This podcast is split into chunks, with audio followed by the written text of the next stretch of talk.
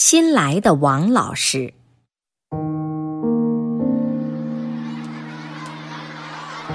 明德小学新调来一位姓王的语文老师，接替退休的罗老师做了四年级二班的班主任。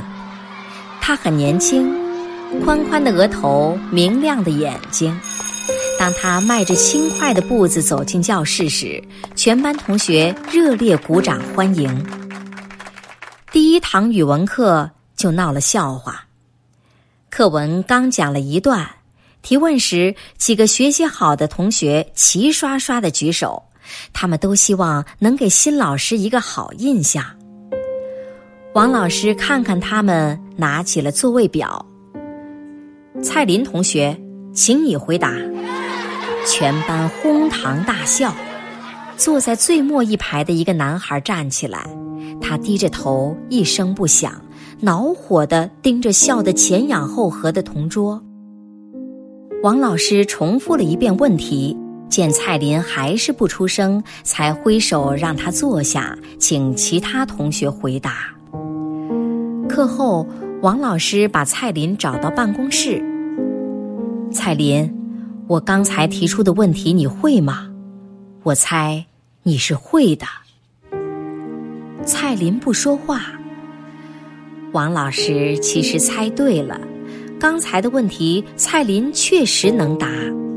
平时他不怎么听课，因为换了一个老师，他觉得挺新鲜的，一直在注意听。提的那问题又不算太难。同学们笑，你好像不太高兴。不过他们为什么要笑呢？我做错了什么吗？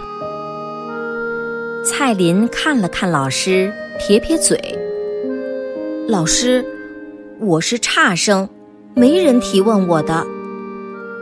差生，王老师摇摇头。谁说你是差生？蔡林想了想，大家都这么认为，我我自己也承认。王老师正想说话，上课铃声响了。王老师让蔡林回班上课。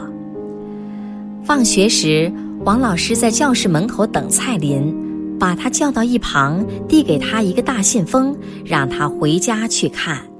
信封正面是几个大字：“差生档案”。几个同学围上来，蔡林推开他们，拿着信封自顾自走了。一出校门，他就忍不住拆开信封，里面有两张纸。上面工工整整的写着：“贝多芬学拉小提琴时，他的老师说他绝不是当作曲家的料。”《物种起源》的作者达尔文在自传里透露，所有的老师都认为我资质平庸，与聪明不沾边儿。爱迪生小时候反应奇慢，老师认为他没有学习能力。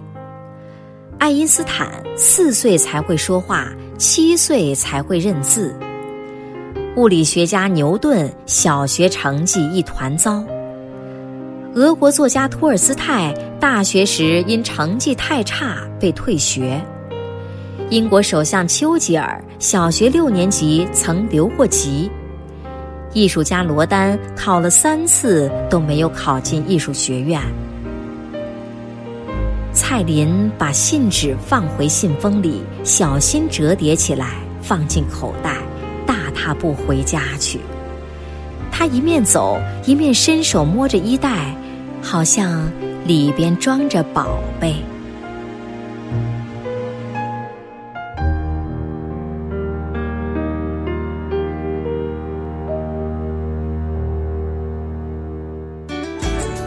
更多课文。请关注微信公众号“中国之声”。